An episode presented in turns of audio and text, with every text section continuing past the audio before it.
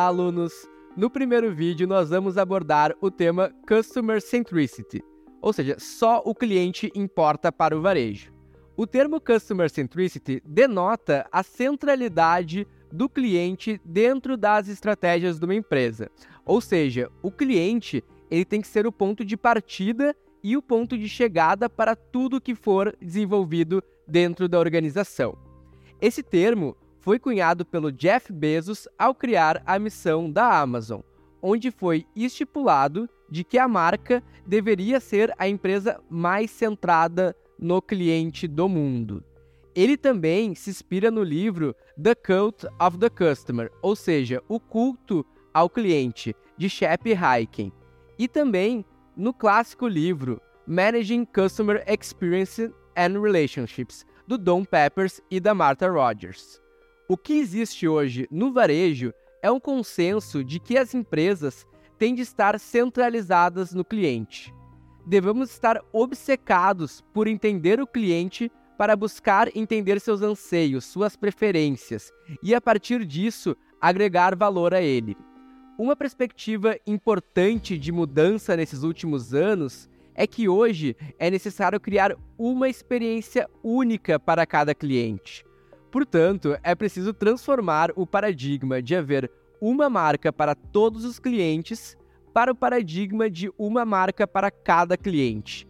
E o nosso grande desafio aqui vai ser discutir justamente como que a gente cria essa experiência única e personalizada visando as melhores práticas do mercado. Para desenvolvermos esse aspecto, necessitamos ter uma estratégia que seja centrada no cliente e orientada por dados. São apresentados quatro perspectivas a serem entendidas na estratégia de Customer Centricity: a perspectiva estratégica, a operacional, a do próprio cliente e a financeira. A primeira delas é a perspectiva estratégica, onde precisamos entregar a mensagem certa para o cliente certo, no canal certo e na hora certa. A segunda perspectiva é uma perspectiva operacional, de não transferir toda a complexidade que existe hoje dentro de uma operação no varejo para o cliente. Então, aqui é muito importante cuidarmos com silos empresariais, com equipes diferentes e metas diferentes que não se conversam em prol do cliente. Seguindo, temos a perspectiva do próprio cliente, onde existe a necessidade de tratar o cliente como ele gostaria e não como nós gostaríamos de ser tratados. Essa é uma perspectiva bem importante no sentido de se colocar no lugar do cliente e entender quais são as suas preferências e necessidades em relação à marca. E por último, temos uma perspectiva financeira, no sentido de que a mídia e a propaganda geram receita, mas os relacionamentos de longo prazo é que vão gerar lucro. Então, esse é o ponto que debatemos no e-book, sobre investir em dados primários, captar os dados do cliente para que possamos ter uma operação do varejo mais lucrativa. A partir do momento que estamos investindo no relacionamento, temos o que chamo aqui de o efeito da segunda venda. Então, apresento um funil de vendas no varejo, onde temos as fases de conhecimento, consideração e conversão. E que embaixo temos ali o funil da retenção, que são todos os esforços para gerar uma segunda, uma terceira, uma quarta venda. Quanto mais investirmos no funil de retenção, menos necessitamos investir no funil de conhecimento, que são as estratégias de mídia massiva, comparando-se a uma pescaria em mar aberto, onde adquirir clientes é cada vez mais caro. Dessa forma, conseguimos diminuir o custo de aquisição do cliente e inserir o cliente no centro do varejo como parte de um valor muito importante: a identificação do cliente em todos os canais. Então, hoje, quando vamos na farmácia, no posto de gasolina, no supermercado, numa loja de moda, vamos sempre observar os mecanismos e gatilhos que as marcas estão fazendo para que possam identificar os seus clientes. seja elas através de um programa de fidelidade, seja elas através de um programa de membros ou através de aplicativos que vão aprimorar a experiência da marca. Hoje muito se fala em eventos de inovação sobre o Big Data, a grande quantidade de dados disponíveis a serem trabalhados, mas pouco se fala em identificar o cliente, e a gente só tem dados a partir do momento da identificação. Então, esse é um fator crucial para conhecer o cliente e tratar ele da maneira com que ele quer ser tratado. Existe um ditado popular no varejo que diz que as empresas que vão sobreviver são aquelas que conhecem mais os clientes do que os clientes as conhecem. Só é possível conhecer os clientes a partir do momento em que identificamos eles e conseguimos entender o cliente como único. Dessa forma, mudamos o paradigma e debatemos sobre esse outro mantra do varejo, que é não buscar clientes para os seus produtos, e sim produtos para os seus clientes. Entendemos que o processo de transformação digital exige que as empresas integrem dados para entender quem são os clientes e quais os produtos ou serviços que são relevantes para ele em determinado momento do ciclo de vida que ele está interagindo. Para alcançarmos o sucesso e uma estratégia centralizada do cliente, é necessária a adoção de um ecossistema de pessoas e tecnologias. Esse é um tema debatido no e-book, onde são fornecidos autores como, por exemplo, a Elke Den Olden, que fala sobre agregar valor para o usuário, para a organização, para o ecossistema e também para a comunidade em si de forma mais ampla. E aqui, na questão do varejo em si, precisamos unir o melhor do nosso capital humano com as tecnologias de ponta já disponíveis no varejo. Vamos debater aqui alguns exemplos que são cases de sucesso na identificação e na retenção dos clientes.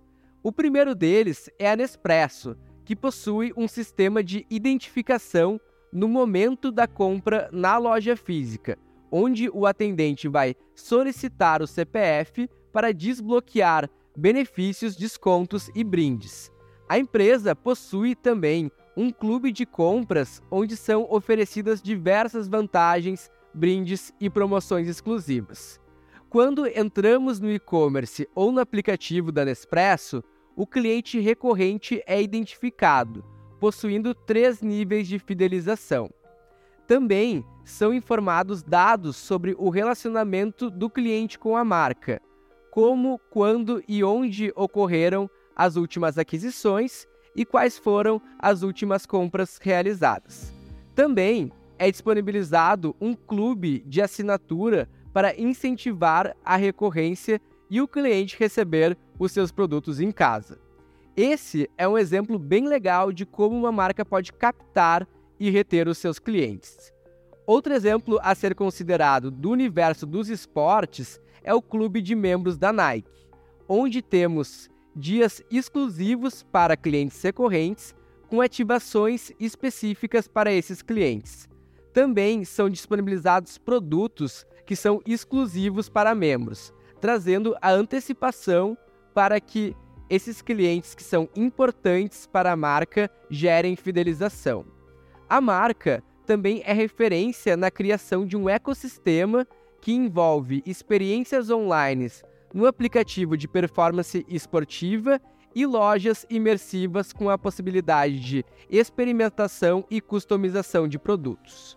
Por fim, temos outro exemplo desse mesmo mercado, sua concorrente Adidas, que criou o Adidas Creators Club, onde existem quatro níveis de benefícios, e o cliente começa a fazer parte do universo da marca e vai progressivamente tendo mais benefícios conforme suas interações.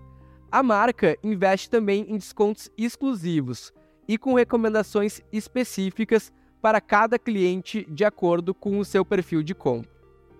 Uma das principais vantagens de adotar a Customer Centricity no varejo é a criação de um relacionamento duradouro e leal com os clientes. Quando as empresas colocam o cliente no centro das suas estratégias, elas passam a ser valorizados e compreendidos, o que aumenta também a possibilidade de voltarem a fazer negócios com a marca. Além disso, clientes satisfeitos tendem a falar bem da empresa para outras pessoas, o que pode atrair novos consumidores. No entanto, para que a Customer Centricity seja realmente efetiva, é preciso que haja uma mudança cultural dentro das empresas. Todos os funcionários, desde a alta gerência até os atendentes de loja, devem estar engajados e comprometidos em colocar o cliente em primeiro lugar. Além disso, é importante que haja uma integração entre as diferentes áreas da empresa para que todas trabalhem em conjunto para atender às necessidades do cliente. Em resumo, a Customer Centricity é uma estratégia essencial para as empresas que desejam se destacar do mercado e criar um relacionamento duradouro com os seus clientes. Para ser efetiva, é preciso uma mudança cultural dentro da empresa, integração entre as áreas, utilização de dados e tecnologias, além de um compromisso em colocar o cliente em primeiro lugar em todas as decisões e ações da empresa. Por fim, finalizamos nosso primeiro vídeo com uma frase de Don Peppers e da Martha Rogers, que diz que o foco no cliente é uma mentalidade que busca assumir a perspectiva do cliente na tomada de decisão do negócio, visando gerenciar as expectativas e relacionamentos de forma eficaz a fim de tornar a marca cada vez mais competitiva e construir valor para essa base de clientes. Nosso foco foi a Customer Centricity e a importância do cliente ser o ponto central das estratégias das empresas. É preciso entender os anseios e preferências dos clientes para agregar valor a eles e criar experiências únicas e personalizadas. Para isso, é fundamental ter uma estratégia centrada no cliente e orientadas por dados, além de cuidar para não transferir a complexidade da operação para o cliente. Identificar o cliente em todos os canais é crucial para conhecer as suas preferências e tratá-lo da maneira que ele quer ser tratado. Investir no relacionamento com os clientes gera lucro a longo prazo e diminui o custo de aquisição do cliente, além de permitir a retenção dos clientes e criar oportunidades de segunda, terceira e quarta venda. Eu gostaria de convidá-los a ouvir os dois podcasts incríveis sobre as temáticas que abordamos metodologia de marketing orientada pelo ciclo de vida do cliente, uma entrevista com Cassiano Martins sobre marketing orientado pelo ciclo de vida. E também sobre como utilizar os dados proprietários e desenvolver uma estratégia de relacionamento, uma entrevista com Natália Paloche.